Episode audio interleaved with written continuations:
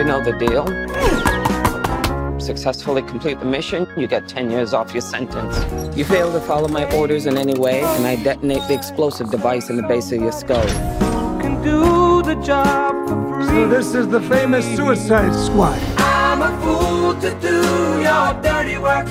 Oh yeah. Estamos de volta com o Quebrando a Parede.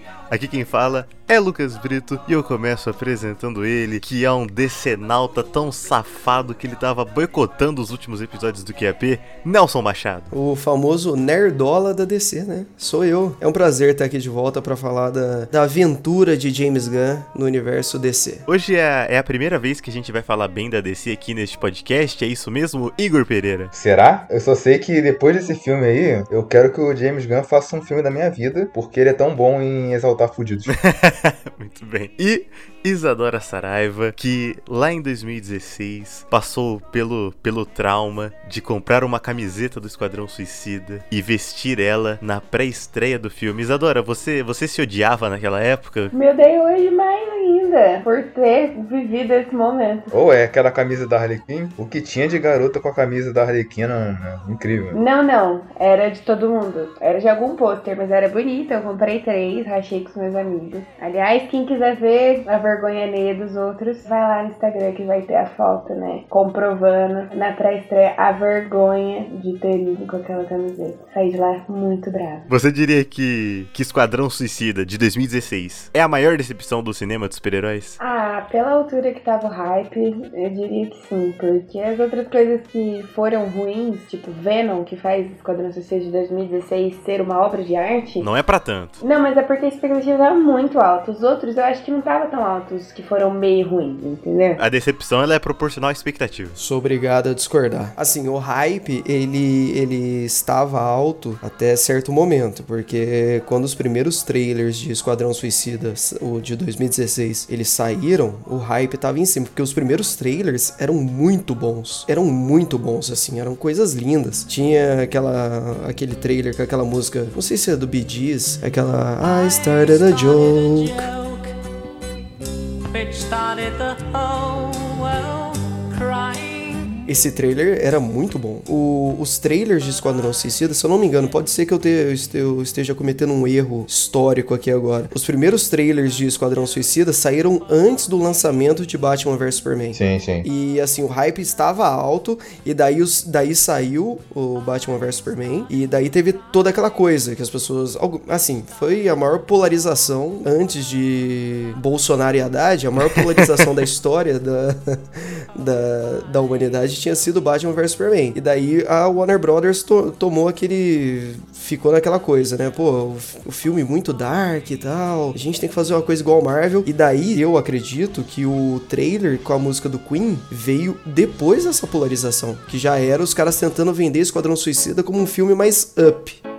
See a little silhouette of a man. Scaramouche, Scaramouche, will you do the fandango? Você está correto, mas esse trailer do, do, do Esquadrão Suicida com a música do Queen também é muito bom, mano. Não, é muito bom também, mas A sonoplastia é muito maneira. Mas assim, já, já é os caras tentando mudar ali a, a cara do filme. Sim, já tinha, já tinha um indicativo de que algo estranho estava acontecendo. A minha, a minha maior decepção, ó, vou falar algo bombástico aqui agora. É o Cavaleiro das Trevas ressurge. É, o filme tava só numa crescente, né? Aí o terceiro filme, né, vai cai muito, né, a qualidade. Mas não pode falar mal do Nolan, então eu acho que algumas pessoas vão ficar, ficar ofendidas. Deixa eu perguntar pra vocês, o- vocês acham que vale a pena um Ayer Cut? Tem alguns fãs aí que estão querendo, aproveitando a onda aí do Snyder Cut, e querem que saia o, o Ayer Cut, né, o diretor do 2016. Depois de ver esse filme do James Gunn, eu acho que não. Porque eu acho que mesmo o Ayer Cut não seria tão bom quanto esse filme. Pois é, eu acho que esse do James Gunn consumiu, né, o de 2016, né? O James Gunn, pra mim, ele, ele se prova que ele, ele é um pouco acima da média, tá ligado? Ele tem um, um diferencial ali de, de saber fazer filme, de saber contar história. Por isso que eu acho que mesmo o corte do Ayer não, não seria melhor que esse filme. Tem um lapso de tempo que a DC deu sorte do cara tá livre no mercado, que foi quando resgataram aqueles tweets dele lá, ele foi demitido, e daí falaram, ô, você não quer vir aqui? A gente não se importa com acusações, vem aqui e escreve nosso filme. Ó, mas é, eu vou defender a DC ali porque acho que foi injusto que o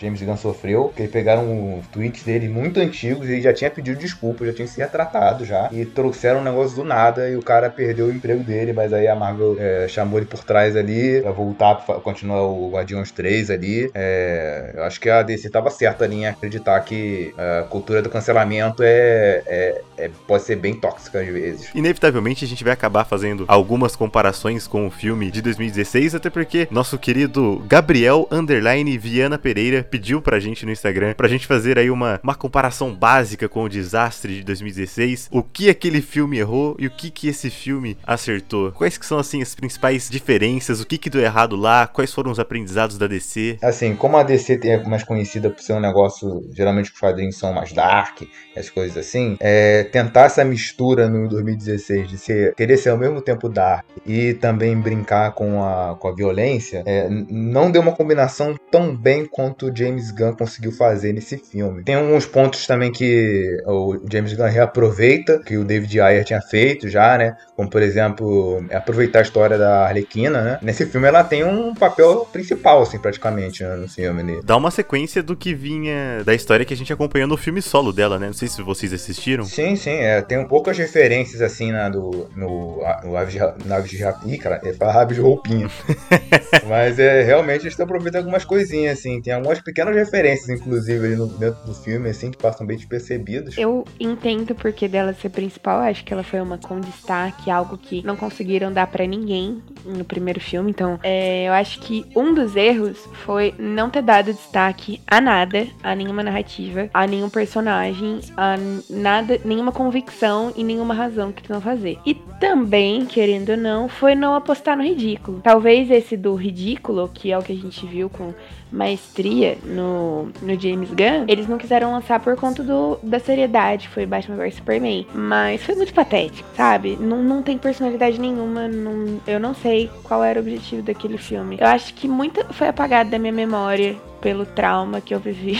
É, isso que você falou dele não, não ter personalidade resume bem. E é até por isso que, que você não lembra bem do filme. Acho que ninguém lembra com detalhes do filme. Porque é um filme esquecível. Porque ele não é um filme de um diretor. Ele é um filme de. Ele é um filme de executivos. Não, eu lembro até de bastante coisa, mas é que, tipo, eu fico meio. Nossa, mas o que, que eles estavam tentando fazer, sabe? Porque virou uma bagunça, virou uma geleia, assim, tudo misturado num pão. É igual. É, é tipo um sanduíche muito, muito, muito, muito abatido. Tipo, muito jogado na sua bolsa por muito tempo sem um Tupperware. Eu acho que o maior erro em 2016 foi os caras não apostarem no, numa, numa visão singular ali do, do diretor. Porque assim, o maior acerto do James Gunn, a Isadora, não me engano se foi a Isadora que falou isso, é abraçar o ridículo. É abraçar o ridículo, porque assim, ele pega personagens absolutamente Tosco, a palavra que você tá procurando é tosco, é, perfeito. Assim, ele pega como que é aquela aquela raposinha lá, é, tem um outro nome. Duinha, duinha, fuinha. Fuinha, aquela Weasel, é, ele pega o Pacificador, ele pega o personagem lá do Idris Elba. Eu assisti Legendado, Legendado era uns nomes estranhos, eu não vou lembrar. Mas o personagem do Idris Elba, Que é o mais normal, né? a menina que fala com o rato, o cara da bolinha lá, o Polka Dot Man. Só que o- os caras abraçaram aquilo ali. E eu acho que talvez eles pudessem ter feito isso no filme do David Ayer. Só que naquela época, os, os caras estavam querendo competir com Guerra Civil, Com o próprio Guardiões da Galáxia, mano. Guardiões da Galáxia. Talvez fosse, talvez nós nós tivéssemos agora dois estúdios competindo com filmes bons, entendeu? Pô, se você pegasse, tivesse investido ali na visão do cara, pô, vamos fazer um filme aqui que é completamente diferente do que do que os caras estão fazendo do lado de lá, entendeu? Vamos fazer a nossa vibe aqui, esse é o nosso tipo de filme. Os caras querem ser coloridos ali, parecer é, brincar de hominho, beleza? Vamos, vamos, deixa os caras fazerem isso. Vamos fazer o nosso rolê aqui. E isso é muito rico, né, mano? Pô, é muito legal. Eu, eu, eu odeio ver todo filme é igual. Eu odeio ver filme igual. Porra, universo Marvel, todo filme é igual, porra. Assim, é legal, é legal, me divirto pra caralho, mas todo filme é igual. Pô, seria legal se os caras fizessem um negócio diferente. Só que daí, e ali, aí eu vou chegar, eu acho que é o maior erro, faltou visão do estúdio ali. Pô, vamos fazer um negócio diferente. Vamos, vamos deixar esse cara fazer do jeito que ele quiser. Pode dar errado, pode dar certo, do mesmo jeito que o do James Gunn poderia, poderia dar errado. Talvez, se ao invés de o Esquadrão Suicida de James Gunn viesse escri- o Esquadrão Suicida do Jaiminho da padaria, as pessoas tivessem uma visão diferente. Mas é porque James Gunn é uma grife, entendeu? Porque o cara fez Guardiões da Galáxia, que é um puta filme legal. Ele aproveita muita coisa dos Guardiões da Galáxia nesse filme. Porque, assim, é, ele tá jogando em casa ali. Pô, é um bando de desajustado, uns caras que tem um passado ali meio estranho e tal. Eles têm que se juntar porque tem um. Existe um bem maior que tem que ser feito ali, entendeu? Então ele joga em casa. Só que ele joga ainda mais em casa porque ele pode trabalhar algo que ele faz muito bem, que é a violência. E um humor ácido. E humor ácido. E ele pode, inclusive, falar palavrão nesse filme. Que ele não pode fazer isso na Marvel, entendeu? Então ele manda fuck pra caralho, bota sangue, corta a cabeça do cara no meio, é tiro na cara, é o, o cara transa a Carlequina e sai com a bundinha de fora. Piada com mãe. Ele deve ter se divertido pra caralho fazendo esse filme. Eu lembrei muito, eu não sei se eu já falei aqui no, no QAP, mas com certeza já falei pro Lucas desse filme. É um filme dele de 2010 que se chama Super, que é com o Rain Wilson, que é o cara que faz o Dwight no The Office. E se não me engano, com a Ellen Page também, né? Agora, Elliot Page. É verdade. Muito, muito pertinente sua correção. Muito obrigado. Elliot Page, Kevin Bacon e Liv Tyler. Filmaço, tem no, tem no Prime, aliás. Tinha, não sei.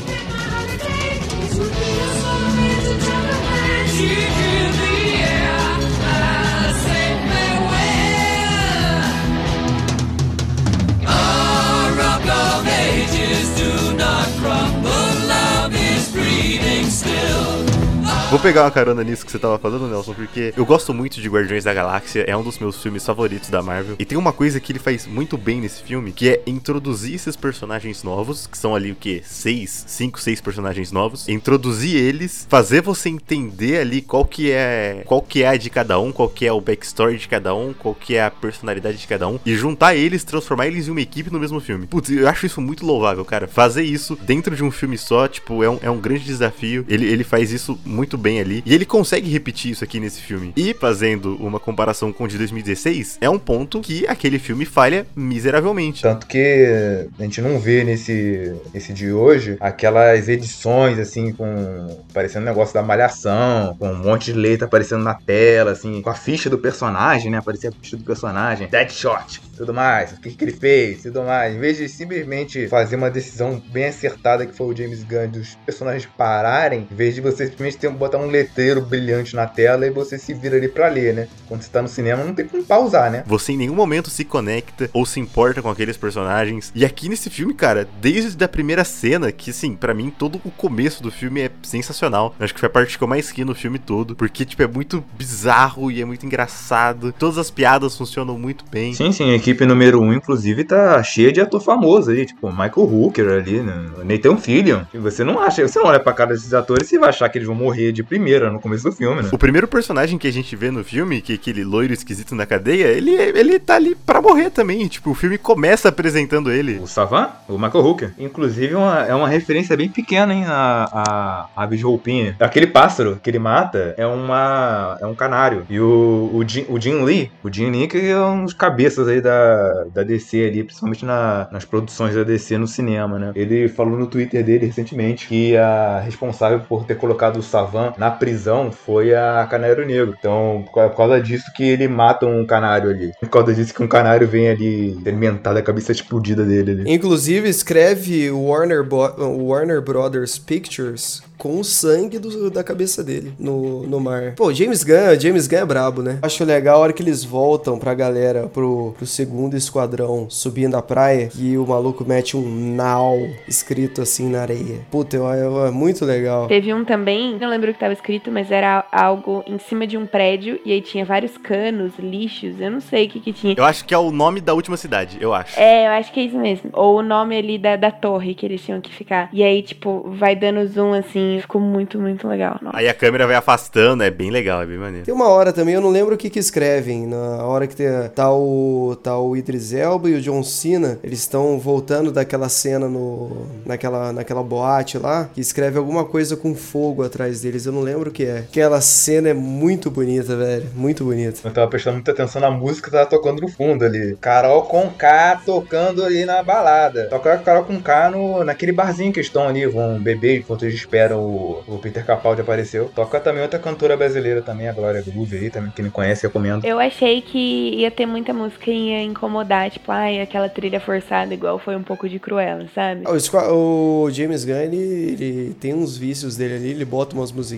mas a, o filme ele corre independente da música, né? Mano, quando você compara com, com o filme de 2016, ou até com, com Cruella, que a Isadora citou, tipo, mano, esses filmes parecem videoclipes. Não para de tocar música. Parece que não tem uma trilha composta pro filme. É só música, música, música, música. E você vê que claramente essas músicas, elas não, não era algo que tava pensado ali no roteiro, como é no, no Guardiões da Galáxia, que você pode ver aí qualquer bastidor do filme. James Gunn fala que no roteiro ele já pensa que música que vai tocar e onde que vai tocar e por que que vai tocar. Você vê que claramente nesses filmes a música tá tocando porque o filme tem um problema de ritmo e eles precisam resolver isso. Então eles, vai, bota a música legal aí, bota aí o Eminem, bota o Rolling Stones agora e vamos que vamos. E aqui nesse filme, as músicas elas tocam no momento que tem que tocar a música. Tipo, ah, na, no, no clipezinho da montagem lá da, da Arlequina com o namorado novo. Aí para pra tocar uma música legal, mas é nos momentos bem pontuais, assim. Mas sabe que no filme de 2016, da, da, da trilha sonora com, composta pro filme, tem duas músicas que eu gosto muito. Aquela Heathens, do 21 Pilots, e aquela outra que são várias pessoas. Pô, tem uns rapper, tem o cara do Imagine Dragons, como que é o nome daquela música? Sucker for Pain. Sucker for Pain. Porra, essa música é fodida, hein? É, as músicas não são ruins, não. O problema é a execução, né?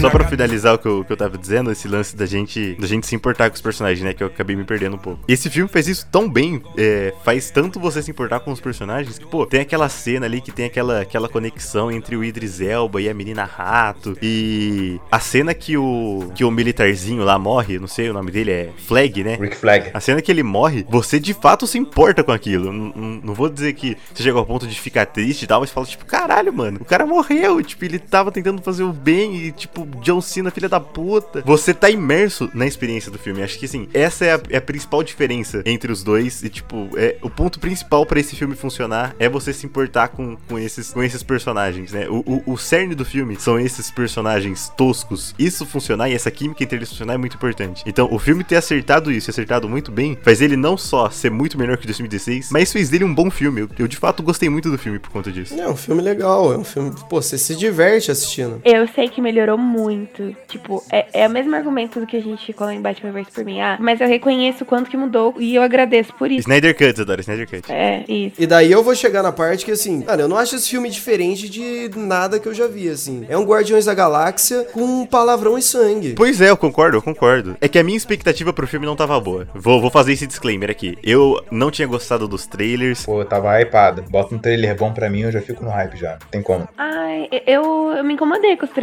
deles, porque eu achei que era, tipo, tudo a mesma fala. Eu, vi uns quatro, assim, uma vez, e era quase igual. Mudava só algumas coisas. Mas é, todos os momentos, assim, do começo estavam lá e alguns engraçados. É, eu- por isso que eu só vejo um trailer só. Aí eu não, não quero ter mais spoiler. Eu não achei que ia ser um bom filme. Eu achei que ia ser, tipo, um pouquinho melhor do que o de 2016. A minha expectativa tava bem baixa. É importante eu deixar claro, então. Talvez eu tenha gostado bastante por conta disso também, porque eu não esperava nada. Eu acho que parte disso da DC ter lançado com a carta branca do James Gunn, muito interessante. Só que ainda parece um filme que não tá estruturado num, num multiverso. Mas não precisa tá. Não precisa, mas eu acho que muito do que esse filme, se fosse uma sequência, ou se eles não tivessem errado tanto de 2016, ele não, não ia ter tanta coisa, tipo, fraca. Mas eu considero uma sequência, sabia? Pra mim não é um reboot, não. Não, então, é um soft reboot, não é um reboot total. Eu acho que não, nem de longe é um reboot, é uma sequência. Tá tudo muito amarradinho nesse núcleo. Esquadrão Suicida, Aves de Rapina e agora esse filme. Tá, tá bem amarradinho. É que assim, o que aconteceu, por exemplo, na Lerquina. Vamos leva- colocar um, um personagem que a Marvel também totalmente renovou, né? Que foi tipo Thor. E que o multiverso ajudou muito de- dele ter crescido junto e ter mudado a nossa visão. Multiverso não, calma, universo expandido. Multiverso é outra coisa que a gente vai começar a ver agora. Ai, perdão, gente. É, o universo. É... Não, não é universo expandido. O universo compartilhado. O que pra mim ficou meio solto é porque eles não têm um multiverso, tipo, não tem como me me preocupar tanto. Que foi. Eu até tenho medo de falar, porque eu gostei muito de Aves de Rapina. Achei o filme muito legal pra uma aventura bem legal. E, e a aventura que ela teve aí eu não achei tão interessante, sabe? Tipo, o negócio dela ter matado o cara e ela, ai, você tava esperando pra mim? Aí do nada, ai, a chuva, é como se os anjos estivessem cruzando a gente. Eu achei assim, que alguns momentos não precisava. Ai, tiraram sexualização, tiraram um monte de coisa dela, que ela, empoderaram ela em questão do. Emanciparam, né? Emanciparam, né? E, mas eu já tinha visto isso de Aves de Rapina. Eu sei que eles tentaram repetir. E talvez se fosse um universo é, compartilhado, eu ia ver ela crescer um pouco mais aí. E eu não consigo, porque não é universo compartilhado. Se você ficar se entristecendo toda vez que sair um filme da DC porque não é universo compartilhado, você não vai gostar de nenhum filme mais. Porque eles não vão mais seguir por esse caminho. Eu acho que o James Gunn acabou de. Assim, isso já era, pra mim, já era óbvio há muito tempo. Se algum executivo da DC perguntasse pra mim qual que era o caminho, eu já teria dito pra ele antes do James Gunn chegar e fazer esse filme. O caminho da DC é esse. Não é o universo compartilhado. É você fazer uns filmes solos. Ó, a gente tem uns caras legais aqui, ridículos, mas ó, a gente vai fazer um filme legal e vocês vão assistir porque é legal. É ridículo, mas é legal. Mas sem essa obrigação de ficar né, toda vez a gente tem que ficar copiando a Marvel. Não, ó, Esquadrão Suicida agora, tem a Arlequina lá do Esquadrão Suicida que contracenou com o Batman do Ben Affleck? Tem, mas não tem nada a ver mais. Já é, já é outro rolê, entendeu? O Coringa lá do, do, do Jared Leto, ninguém mais fala nele. Will Smith já era. É que eles vão agora, talvez, fazer um universo à parte. Mas não precisa ter. O que não falta pra DC é personagem pra você fazer filme. Mas eu fico com essa impressão do tipo, se fosse compartilhado uma trilogia, pô, eles estão se dedicando a renovar um monte de personagem, de reformular, e aí vai morrer no próximo, ou vai ficar cansativo no próximo essa dinâmica, entendeu? Então eu acho que é isso que o compartilhado não seria só, tipo, de todos os filmes, seria do- da própria sequência, do próprio arco, igual foi uma trilogia. Não, mas eu acho que vai ter uma sequência desse filme. Acho bem provável. Vai depender muito da decisão do, do pessoal da DC aí. Porque o filme tá sendo uma decepção na, na, na bilheteria e que a gente tá meio que dentro do Covid, né? Aí fica meio complicado você ganhar dinheiro, né? Qualquer filme tá sofrendo com isso aí, né? Todos os filmes aí grandes que saíram ultimamente aí, né? Estão sofrendo com a, em fazer de contas de bilheteria, né? O Velozes e Furiosos aí novo, e por mais que você vai, criticar aí, é, o filme dá muito dinheiro. Dá muito dinheiro. E mesmo assim, ficou bem aquém. Ah, aquele outro novo também, o Lugar Silencioso Parte 2 também, sofreu bastante com, com, com dinheiro aí de box office, de, de bilheteria, né? E esse filme também sofre, cara, por causa da comparação com o de 2016. O pessoal do marketing ficou tendo que fazer um grande malabarismo aí pra mostrar que o filme não tem muita conexão assim com o 2016, tu não vai ver a mesma, a mesma coisa e tudo mais. Tanto que eles ficaram reforçando, batendo toda hora, qualquer comercial que tinha passando no YouTube, na TV e tudo mais. É falar que isso aqui é do James Gunn e tudo mais. Tu lembra dele? Ele é do Guardião da Galáxia. Vai ser diferente agora. E até por isso eu acho que eles não colocaram um 2 no título, né? Justamente pra fugir dessa comparação, né? Então, mas aí ele tá num, num limbo entre, ah, não é uma, não é um universo, ah, mas não é uma continuação, ah, mas não é um, um arco separado, ah, mas não é um filme solo também, porque, né, ele leva em consideração o filme da Lerquina e o universo aí. Ele é o quê? É- é- eu acho que essa indecisão está me deixando ansiosa, sabe? É um filme legal, eu só, eu, eu só sinto essa falta, eu vou- não vou negar. O MCU nos deixou mal acostumados. Ah, com certeza. Assim, é porque a gente ficou, a gente fica preso nessa coisa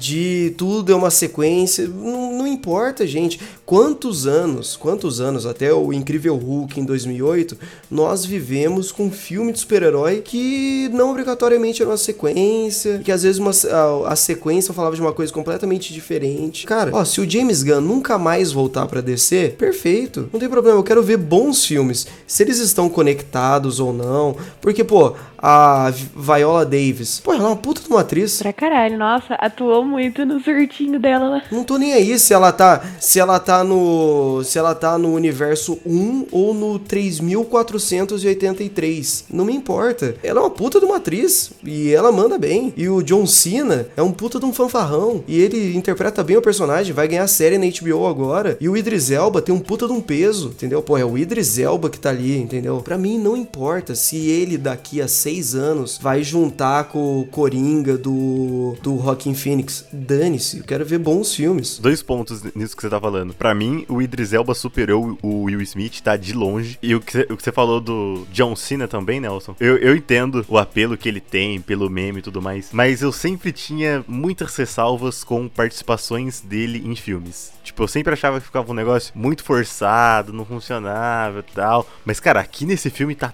tão bom. Mas ele é bom em comédia, cara. Tu vê qualquer filme de comédia dele é engraçado. Pô, então, eu não acho, mano. Eu sempre achei forçado ele em qualquer filme que eu via ele, cara. Tipo, sempre achava uma piada que, tipo, que não, não funcionava, tá ligado? Mas nesse filme ele tá excelente, cara. James Gunn tira sarro, né? Ele de cuequinha branca, sabe? Mano, perfeito, assim, ó. A- a- mano, acertaram demais, demais, demais. Ó, o que o James Gunn, eu pensei isso hoje à tarde, ainda bem que calhou de eu falar agora. O que o James Gunn fez nesse Esquadrão Suicida, de tirar sarro de filme de super-herói, Tim Burton fez em 92 com Batman o Retorno. O cara tira sarro de filme de super-herói o tempo inteiro. Gotham é uma, um puta de um circo, os capangas do pinguim é um bando de artistas circense, o Batman, o cara sobe num patinho de borracha do bueiro. Mano, é, é muito bom.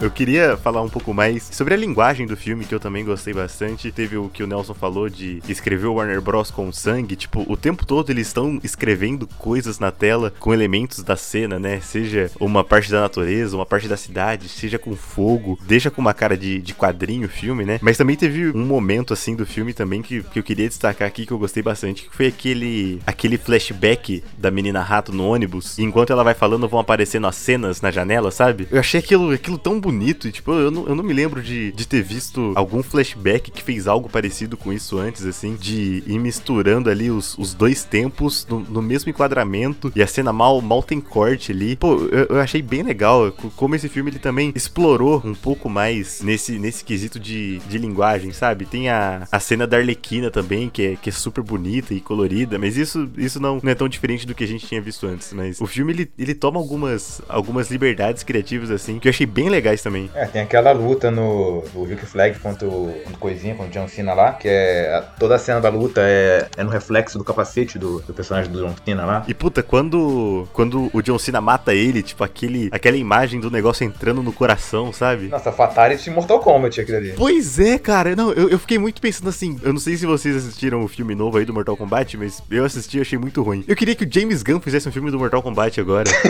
eu acho que ele ia entregar um negócio bom de verdade, cara. O James Gunn podia, sei lá, fazer Deadpool 3. Porra, seria pior que não, ó, não seria má ideia mesmo. Falando em Deadpool lançou no mesmo ano, né? Do primeiro Esquadrão Suicida. Aquele ano foi difícil pros caras, foi difícil. Eles devem ter ficado arrependidos, porque, tipo, ah, eu ia lançar um filme muito obscuro, mais diferente o tom. É. E aí a Fox vai lá e lança, e, ai, por que que eu fiz isso? Eles, eles ficaram perdidos. Tentou ser a Marvel, tentou ser a Fox. A Fox vai e lança, né? Isso que é foda. É a Fox, a justa Fox. A Disney já tava em vias de comprar os caras, os caras. Pô, perdemos pra Fox, velho. Aí é foda. Vale destacar que nesse canto do cisne aí da Fox, teve não só Deadpool, mas Logan também, que é um filmaço e que é diferente. Eu falo, mano, os caras, os caras têm que apostar num negócio diferente, brother. Que nem Logan. Logan tem muita vibe do Esquadrão Suicida de agora, que é uma continuação, é uma continuação. Mas assim, é um negócio diferente. Outra coisa que eu quero elogiar no filme aqui são, é o vilão. Que parece aquele Pokémon lá, aliás. O Staryu. Pra mim, a estrela do mar gigante é uma vítima e o vilão é o governo dos Estados Unidos. É, mas é isso mesmo. O filme tem essa crítica super básica aí do, de primeiro sobre ditaduras, né? E como os Estados Unidos lidam com ditaduras tropicais. É, isso aí, isso aí é básico. Tem vários filmes aí de guerra tem muita coisa sobre isso, né? Acho que o James Gunn foi muito raso nisso, nessa crítica que ele quis fazer, né? O próprio, ah, o próprio, cara, eu sempre esqueço o nome do personagem de John Cena. Qual o nome? O pacificador. Pacificador. O pacificador também é uma crítica ao soldado que. soldado perfeito, né? Que sempre cumpre as ordens, independentemente do qual foi a ordem que for dar, né? Tudo mais. Eu sei que a crítica pode ter sido rasa, mas eu, eu também gostei, porque eu não esperava. E, pô, tem, tem, um- tem uns elementos legais. Tipo, tem aquele, aquela primeira cena do, do Esquadrão Suicida andando com a bandeira dos Estados Unidos atrás. E aí depois você descobre que, na verdade, o verdadeiro inimigo é os Estados Unidos. Então tem, tem umas nuances aí que são interessantes. Mas pode continuar, Igor. É, que tipo, não foi nada, não foi nenhuma novidade essa crítica aí, todo filme assim de, de guerra sempre tem essa crítica como os Estados Unidos é, realiza seus projetos é, seus principais projetos fora do, do seu território e tudo mais. Acho que, tipo, a- o maior projeto assim, Estados Unidos, assim, memorável, assim, foi o projeto Manhattan, e foi realizado dentro do do solo dos Estados Unidos, mas muitos outros aí aconteceram em outros países ali, justamente para não ter uma conexão direta ali, é, porque tem que manter a imagem de é, xerife da América Latina ou do mundo, né? Vamos assim dizer, né? Às vezes sacrificando pessoas, né? Como acontece em Platoon. Pois é, pois é. Assim, o Starro aqui, acho que talvez seja uma das melhores decisões, assim, de vilão, assim, porque no final, sendo sincero, eu fiquei, é, tive uma simpatia com, com o Starro no final. Ele não quis fazer aquilo, aquilo de tudo, tipo, no final ele tava puto, e se eu tivesse no lugar dele, eu faria a mesma coisa, cara. Eu não ia, tipo, sair da prisão, gente, é isso, valeu, tô livre aqui, então... Abraços, tá? Falou. O cara sofreu, acho que mais décadas de, de tortura e experimento ali, né, pelo, pelo Capaldão lá, pelo, pelo 12 Doctor ali. Mas a DC e a Marvel tem muito. joga muito safe quando estão querendo botar um vilão final e é um vilão totalmente de 3D e tem a porra do Skybeam, aquele raio azul enorme que tem na tela. Tem muito filme que tem, essa, tem isso aí, é uma fórmula super fácil de. Incluindo o Esquadrão Suicida de 2016. Sim, exatamente. O Esquadrão Suicida de 2016 tem essas duas coisas. Batman vs Superman tem também. É, Homem de Aço também tem. Enfim, é, eu gostei disso que eles botaram uma. botaram vários níveis de estética ali pra botar um personagem, ele, por mais que seja um personagem todo de CG, ele tem as suas dimensões ali e tudo mais. Ele não tá ali só pra. ah, ca- ah, ah, um vilão bohaha que só quer matar todo mundo e tudo mais, né? E você acaba vendo, tipo, será que eles estão certos em fazer isso, aquilo ali? Mas eu gostei dessa dualidade, assim, de. Dualidade, talvez um pouco de lance de moralidade no filme, de que- quem tá do lado certo ali, na verdade, né? E cara, você vê como que o, o, o James Gunn ele, ele é diferenciado, né? Tem aquela conclusão ali que a, a menina dos ratos manda aquele ataque pra cima da estrela, né? Imagina como é que é essa cena assim no roteiro, né? Como é que tá escrito? Vai, milhares de ratos atacam estrela do mar gigante. Mas cara, isso na tela fica tão bonito, cara. E a trilha tá tão certa ali naquele momento. Você fala, caralho, que cena da hora. E é o jeito James Gunn de fazer Homem-Formiga entrando no cu do Thanos e crescendo. Não é? Não é? Inclusive, parece que a Caça-Rato número 2 poderia resolver muitas, muitos problemas do filme ali por conta própria, né? É, ela, ela que não usou a cabeça. Exatamente. Porque qualquer lugar tem rato, porra. E uma coisa que eu fiquei pensando durante o filme inteiro, quando, tipo, eu tava no terceiro ano, uma professora falou que em São Paulo tinha 15 ratos por habitante. Eu, caralho, como assim? Eu, toda vez que eu vejo rato, vi aquela quantidade, eu me senti assim. Ela realizou tudo que passava na minha cabeça quando eu tinha 10 anos, porque o, o James Gunn tá de parabéns. Inclusive, o James Gunn, ele tinha um final diferente pro filme ali. Ele mudou na, em cima da hora, assim, porque a- era pra Caça-Rato número 2 morrer, no, no- igual morreu o, o Polkadot lá, mas ele percebeu que ela é o coração do- da equipe, né? É tão bonitinho a cena que ela vira amiga do tubarão, cara. Sim, sim. Não, inclusive eu tive medo aí do, do Nanau e acabar comendo ela no finalzinho. Quando ela vai abraçar ele, eu fiquei assim, caraca, será que ele vai morder ela aí, assim? Excelente personagem também esse tubarão, né? Pô, aliás, que, que, que homenagem chamar o Sylvester Stallone pra, pra dublar o cara, mano. Sylvester Stallone é brother do James Gunn. Ele fez uma pontinha em Guardiões da Galáxia 2 também. Ele é tipo um mentor do Yondo, né? Cara, é, é uma coisa assim que eles acertaram, né? Tinham- A gente tava falando no começo do cast de acertarem na bobeira mesmo, de, do ridículo, né? Tipo, é um tubarão humanoide que tá ali, ele come gente. Em vez de pegar o Killer Croc no primeiro filme, que era um cara com. é, um cara fantasiado de lagarto ali, né? Nossa, tipo, você olha pro cara, você não pensa que ele é um, ele é um crocodilo de verdade, de 2016, né? Parece um cara que só tá com uma maquiagem assim, na cara, ou tá com.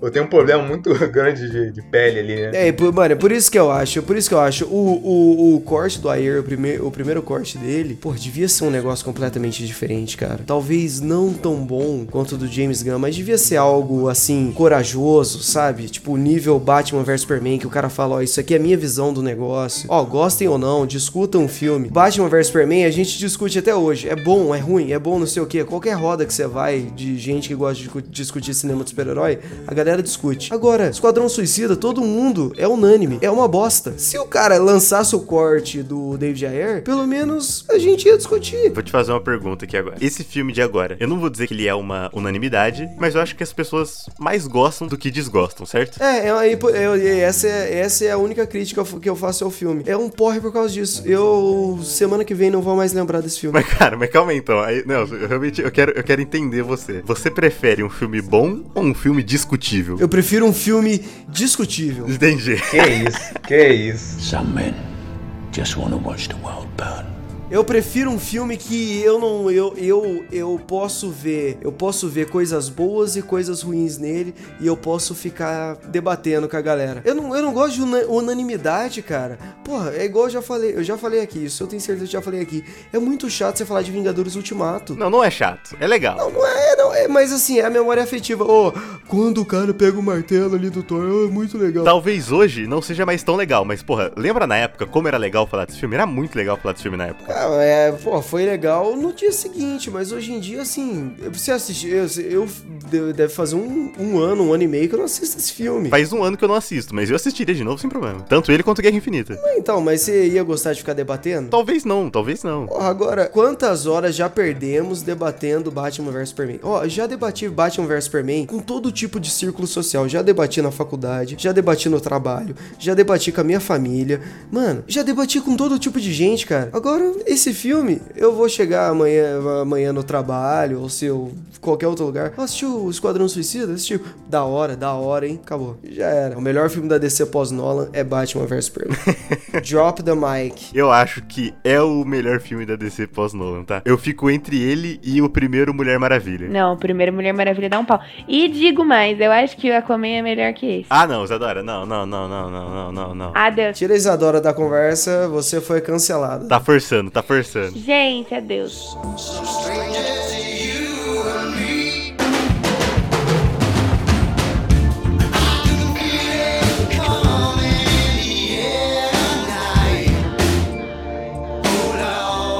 E assim vamos chegando ao final de mais um episódio do Quebrando a Parede. Se você, assim como o Nelson, é um decenalta, nós temos episódios aqui para você também. Nós temos um episódio sobre o Coringa do Rockin' Phoenix. Temos um episódio super polêmico sobre o Snyder Cut, em que nós quase saímos no tapa. Vale a pena vocês conferirem lá depois no Spotify, no Deezer, Google Podcasts e também Apple Podcasts. E claro, passe lá depois nas nossas redes sociais, nos conte o que, que vocês estão achando dos nossos episódios. Mandem pra gente um feedback. Nelson Machado, quais que são aí as nossas redes sociais? Ah, no Twitter é quebrando a parede com D mudo, sem o E no final. E no Instagram, arroba quebrando a parede com E, um E viril, um E tônico no final. As pessoas podem curtir as indicações de convidados variados toda sexta-feira sobre o que você deve curtir no seu FDS. Elas podem só divulgar o nosso conteúdo que é muito bom, feito com muito amor, afeto e carinho. Segue aí o nosso perfil nas redes sociais, segue o nosso perfil no seu streaming favorito, na sua plataforma favorita para você continuar ouvindo a gente, receber os nossos episódios assim que eles saírem, pingou ali no feed, vocês já vão receber uma notificação para vocês ouvirem o que é P novo. Muito obrigado pela audiência de vocês, muito obrigado a você que ficou aqui até o final. Um beijo e até o próximo. Tchau. Valeu, gente. Um abraço a todos. Yes. Tchau.